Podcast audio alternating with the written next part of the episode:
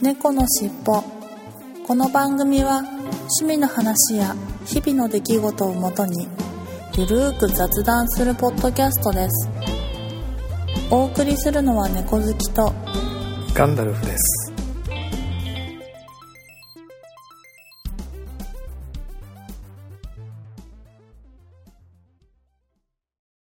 猫のしっぽ。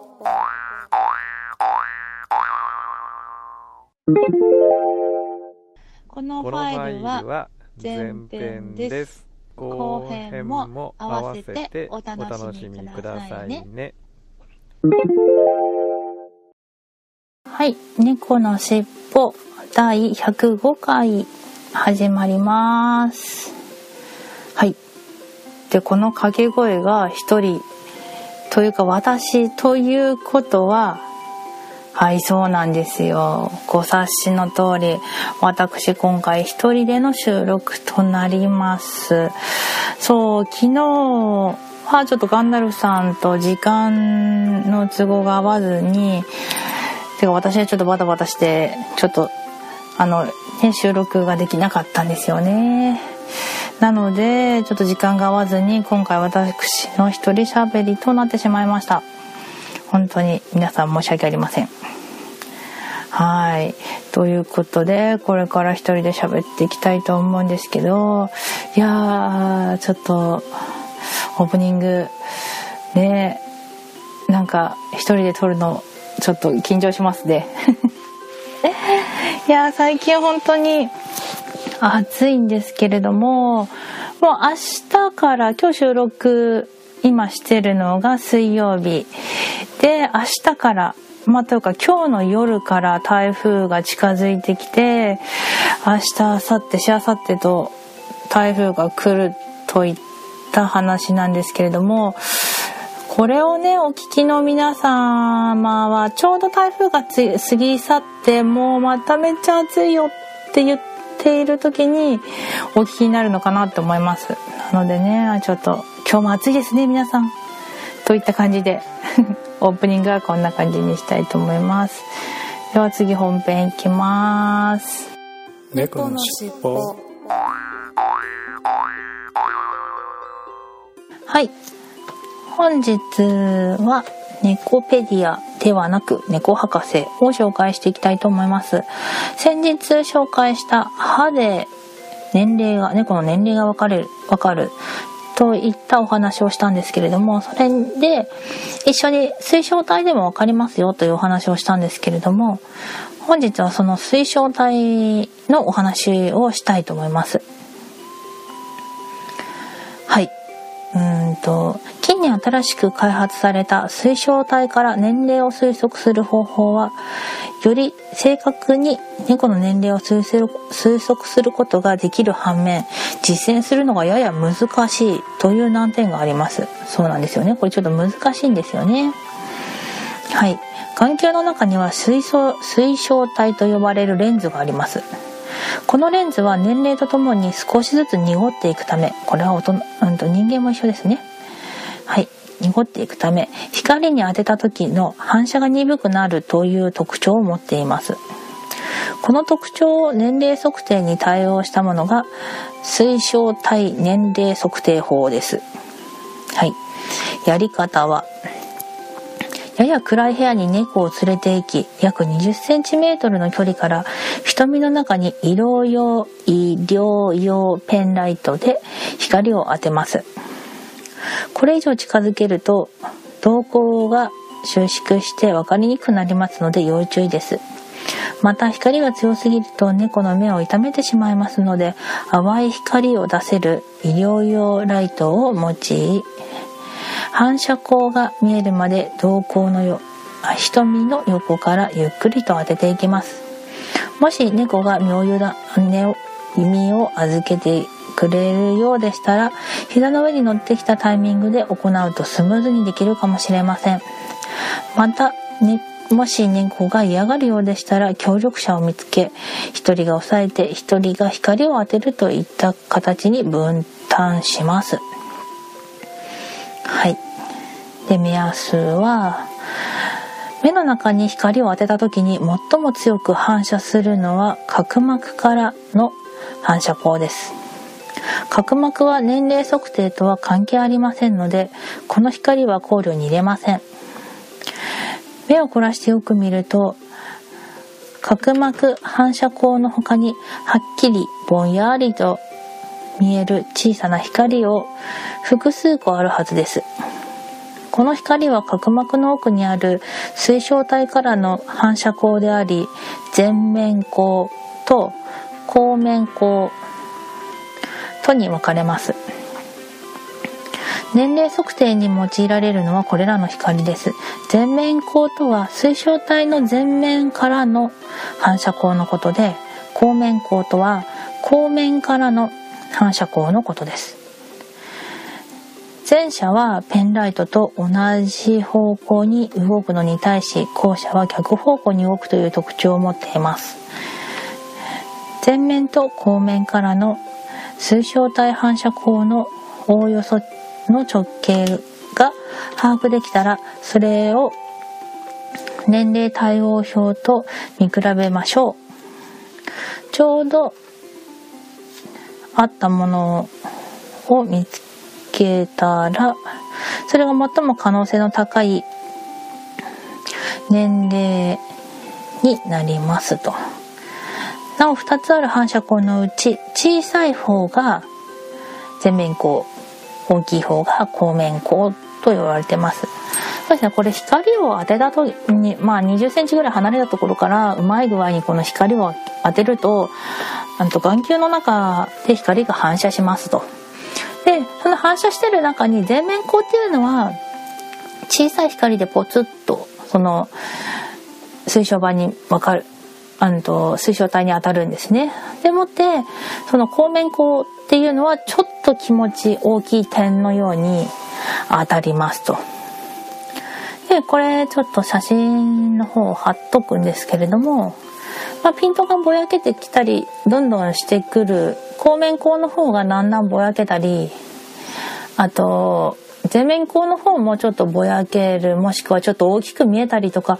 どんどんなればなるほどあの年が取ってきてますといった形であの分かりますと。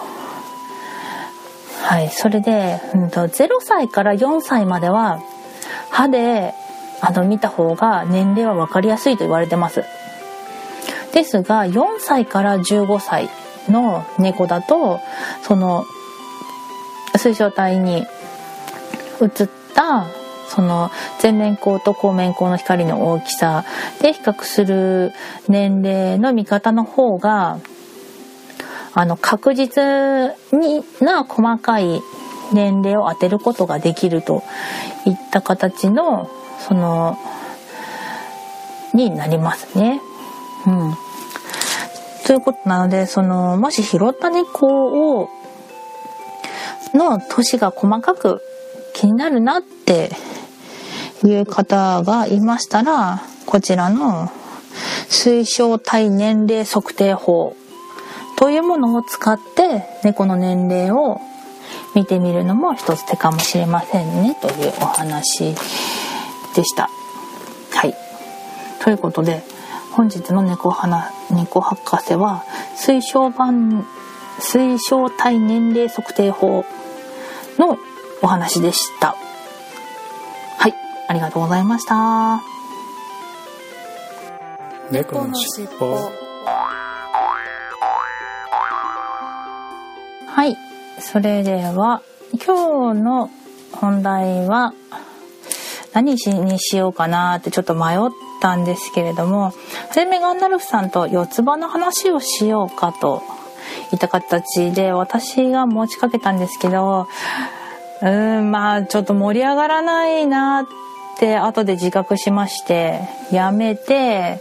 ちょっとジムの話でもしようかなって思います。はい。でそうそもそも何でそのジムの話をしようかなって言ったかというと私この度ジムに通うことにしたんですよ。でまあこれからちょっと真面目にやっていこうと思ってるんですけれどもなんかあのまあとりあえずジムの中で運動するには上履きを買わなきゃいけないじゃないですか。まあ上履き内履きっていうのかな？なんですけどまだそれを買いに行ってなくて入会したはいいけどまだ靴がないといった状態であのジムにあるプールだけには行くみたいな感じで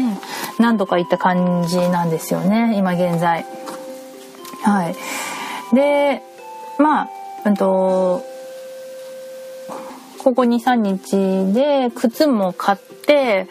まあちょっと明日から頑張ろうかなって今日明日から頑張ろうかなと思ってたんですけどまあ今日はこれ収録するってことで行けないしこの後行くかもしれないんですけどでもって明日はジムがお休みなので明日も行けないでしょ？ってなると明日明後日金曜日から行こうかなって思っているんですけれども。ねえ。いやーなんか初めの予想予定では月に3キロぐらい痩せれたらいいなと思ったんですよ。で月に3キロだと10ヶ月で30キロになるじゃないですか。でもさすがに30キロだと私今80ちょいの体重で30キロ痩せると50キロになりますよね。いや50キロはちょっと私の中で痩せすぎかなっていうのがあってまあなんだろうもう少し私も背が低かったらあのー、50キロぐらいでもいいかなって思うんですけどまあ、うん、60キロぐらいでいいかななんてちょっと自分に甘く思っていて。と言いますのもその私高校の高校卒業してからずっと65ぐらいだったんですよね。60から65の間ぐらいをずっと行ったり来てたりしてたんですけどそこからどんどん年を重ねるごとに右肩上がりに体重が増えていきまして今も80ちょっとになってしまったんですけど。なんかこれ言ってて辛くなってくるな。そうなんですけどだからせめてその60ちょっとあった時に頑張ってダイエットして60キロにした時に結構自分の中でスリムになったなって思ったんですよね。なのでせめてそのぐらいの体重にしたいなと思ってちょっと60キロを目標に行きたいなって思ってたんですよ。でそのあさっきの話戻すんです戻すんですけどその1ヶ月で3キロだと10ヶ月後に30キロっていうのはまずもう無理じゃないですか。なのでまあゆるくリバウンドもしたくないのでもうこの年になってリバウンドしたらもう戻りにくいし大変なので月1月1キロっていう目標でじゅんぐりゆんぐりゆっくりゆっくりやっていこうかなと思ってで10ヶ月後になると10キロになるじゃないですか。なので10ヶ月後に10キロでしょ？で、まあ今、ちょっとサバ読んで80キロだとして、60キロまで20キロ。ってことは、10か、20ヶ月で、20キロ落ちるっていう計算で、ゆっくり行きたいなと思っています。はい。で、でも初めはまた久々に運動を始めるのね、ガタガタっと落ちると思うけど、まあ、総合的に10ヶ月単位で区切りを見て10ヶ月間の間に10キロぐらい痩せたらいいなっていう目安でこれから本格的に頑張っていきたいなと思っております。はい。なのでちょっと皆さんに今回宣言をしようかななんて思って。まあでもね毎回ね宣言してもねできないんですよね私っていう人間は。いやいやでも今回ジムに入ったので本当に真面目にやっていきたいと思ってます。でそもそもその私は有酸素運動は好きなんですけど筋肉トレーニングって筋トレって言われるものがすごく苦手なんですよね。まあ、これは女子は全体的に言えることだと思うんですけど女子はどうしても筋肉が足りないのでその筋トレはなんか負荷が強すぎて辛いんですよね。そうなのでなんか筋トレを避けがちなんですけどまあって言っても筋トレもしないと絶対に筋肉は大きくならないし筋肉が大きくならないってことは代謝も変わらないしとかそうに悪循環になっていくのでもう少し筋肉をつけて、まあ、まあ最悪体重がそんなに変わらないとしても見た目がすごくスリムになったらいいななんて思ってます。まあまあでもそれは痩せないと絶対にならない話だから頑張って痩せていこうって思ってるんですけどいやーでもね皆さんはそんなになんだろうあのオフ会とかでお会いしてもそんなにすごいぽっちゃりしてるなって大きいなって男性はあんまりいないので私がやっぱり一番ぽっちゃりしてるかなってお見受けしてます。そうだからうーんやろうかなって。本当は毎日プールしたいんですけど毎日プールって言っても毎日の有酸素運動だけだと体の変化は変わっていかないのでプールプール筋トレプールプール筋トレみたいな感じでそう毎日の継続っていうのができたらなーなんて思ってます。あでも無理なんだろうなきっと。はい。それでちょっと面白いインターネットで探していて面白いものを見つけたの。でちょっと紹介したいと思うんですけどダイエットには5つの法則があってっていうお話なんですけどまず第一に運動の時は必ず水分を摂取する。っていうのがいいみたいです。なんかそれは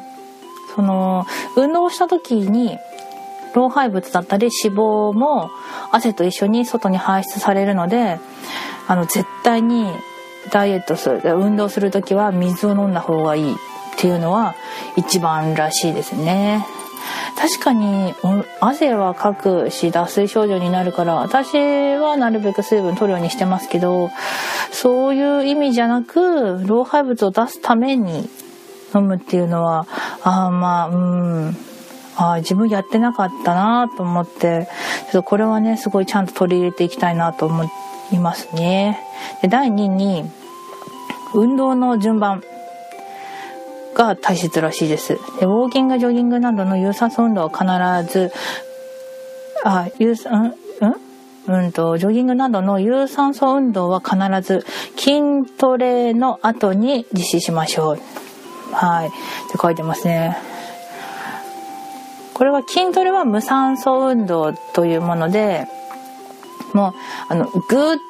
って力を入れる時に、まあ、基本ふーって吐きながらあの筋トレをした方がいいんだけどあのなんだろう有酸素っていうのはずっと酸素を使うけど基本筋トレっていうのはぐーっと力を入れたりして筋肉の中に、うんと、酸素が回らないから無酸素運動って言うんですけどその時に成長ホル無酸素運動の時は成長ホルモンが出ると。でもって成長ホルモンは脂肪を分解すると。でその有酸無酸素運動を長く継続した後で有酸素運動をすることで体は思いっきり酸素が欲しくなると。そうなのでその時に有酸素運動をするといつも以上に酸素を吸収し脂肪を燃えやすくするというわけらしくなのでうんと、筋トレをした後に、ウォーキングやジョギングなどの有酸素運動を取り入れると。まあ、確かに前ジムで私受付をしていたことがあるんですけど、その時もジムのトレーナーの方々が、あの初めちょっとウォーキングまあ体を慣らすためにウォーキングをちょびっと5分10分やってその後に筋トレをがっつりやってでその後にプールもしくはまた自転車とかウォーキングマシンとかで体をあと有酸素運動して体をちょっとなんて落ち着かせるっていうのが一番効率的だっていうのは確かにトレーナーさんたちも言っていてあやっぱりこの順序っていうのはねすごい大切なんだなって思いましたね。はい。そして3番目に筋トレのやり方。筋トレはやはり、あ、やり方次第です。効果が驚くほど違います。力を発散する時に息を吐く。目安2秒で、ふーってことですかね。このぐらいですかね。2秒だと。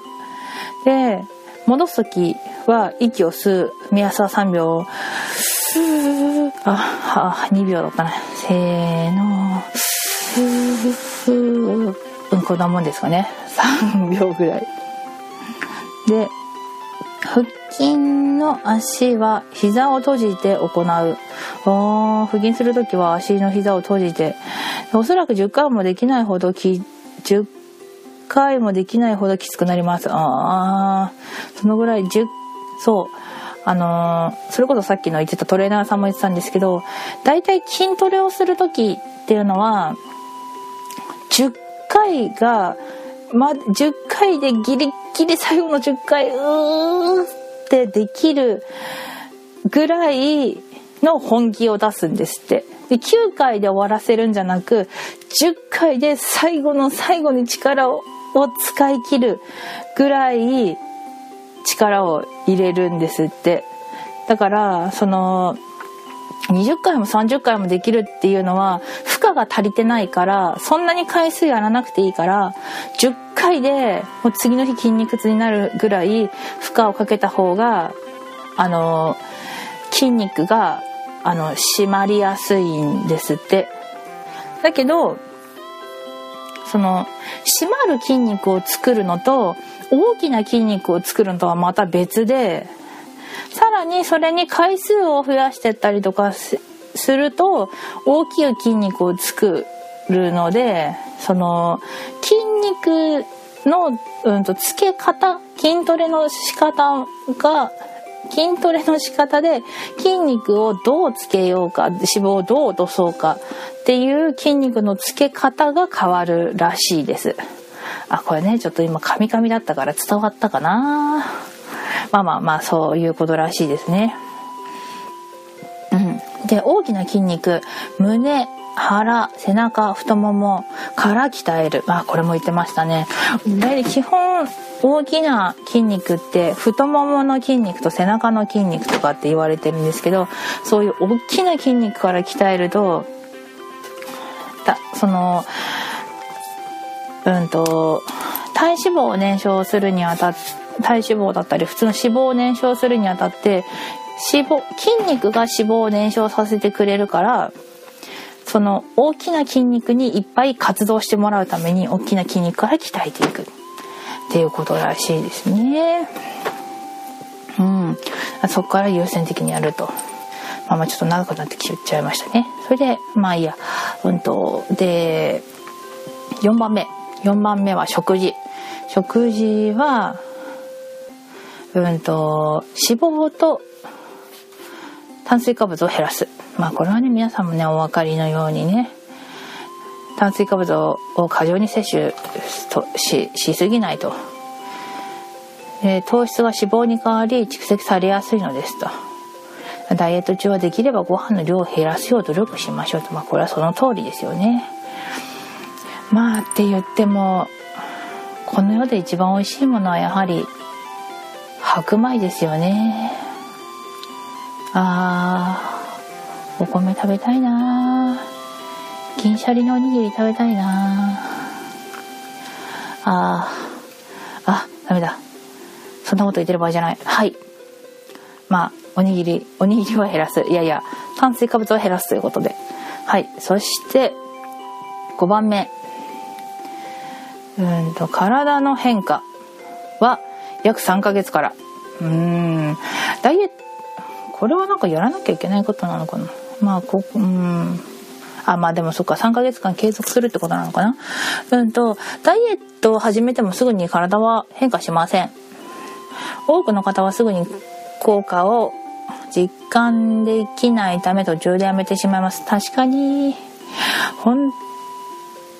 はい。でうーんと私あそうですね。大体4ヶ月ぐらいやったら変わったっていうこの人の意見ですけど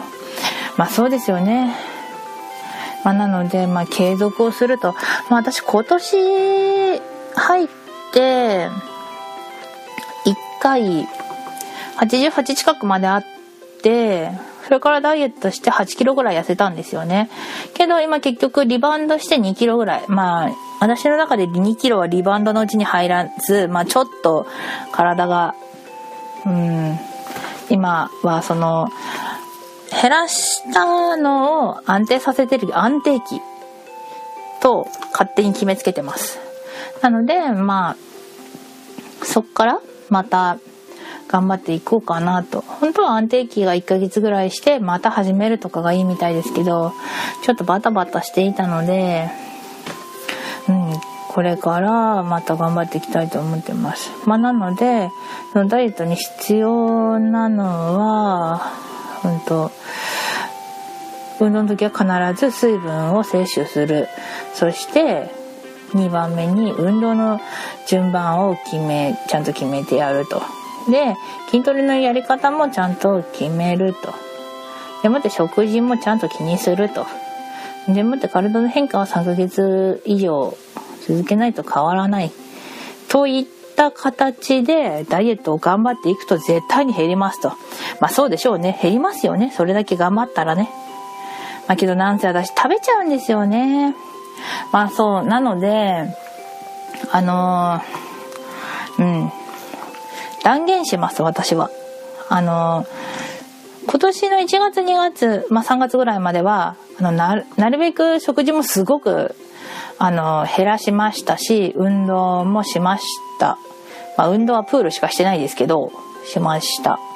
けど、今回は、あの、もう少し健康的に痩せたいので、私は食べます。ダイエットするっていうのに、食べます。食べるけど、食べ過ぎません。食べ過ぎず、そして、ダイエットも頑張ります。まあ、ダイエットじゃないや、うん、ダイエットも頑張る、そう、ダイエットも頑張るんだけど、うんと、食べ過ぎず、けどいろいろな種類のものをちゃんと食べる。食べることを食べることを気にする、うん、ほんでもってちゃんと運動をする、うん、でもってちゃんと規則正しい生活をする、まあ、っていうのをまあちょっと頑張って守って今回は痩せたいなと思います。本日は7月の15日。で、だから8月15、8、9、10、11、12。まあ、そうですね、12、うんと、12月15まで5ヶ月だから、まあ年末？年末まで、だいたい5ヶ月半あります。5ヶ月半までに、まあ5キロは痩せてたいな。うん。でも5キロは痩せてます、絶対に。なので、ちょっとこれから頑張っていきたいと思っておりますので、皆様の応援よろしくお願いします。温かく見守ってください。私基本、あの、褒められて伸びるタイプなので、あの、頑張ってますね。私も頑張ります。みたいな、あの、お褒めのメールをお待ちしてます。あの、そんな甘いこと言ってるんじゃないもっと頑張れよみたいのも嬉しいことは嬉しいけど褒められる方が伸びます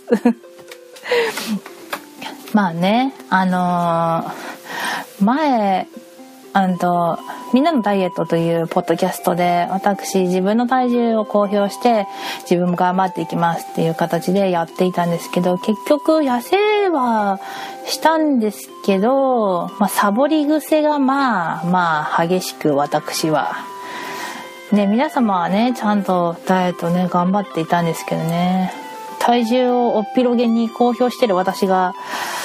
一番ね真面目じゃなかったっていうね真面目じゃない生徒だったので今年こそは頑張って痩せてうん健康的な体になりたいかなと思います。はい。ということで今回まあちょっとうんと体重発表はちょっと皆様時間が合わずにできないんですけれども私だけの体重を発表します。はい。私の現在の体重は82.9です。もうこれ83ですね。はい。なので83からダイエットねちょうど2キロぐらい太っちゃったんですけどってさっきね軽く言いましたけど、まあ、3キロですね。3キロ太っちゃいましたね。はい。なので今83キロあります。ですので年末までにはうーんと7ん？78? になってるように必ずなってるように頑張っていきたいと思ってますなのでちょっとここで宣言といった形で今回のポッドキャスト私のジムに入って年末まであと半期頑張っていこう宣言のお話でした。はい。ありがとうございました。猫のしっぽ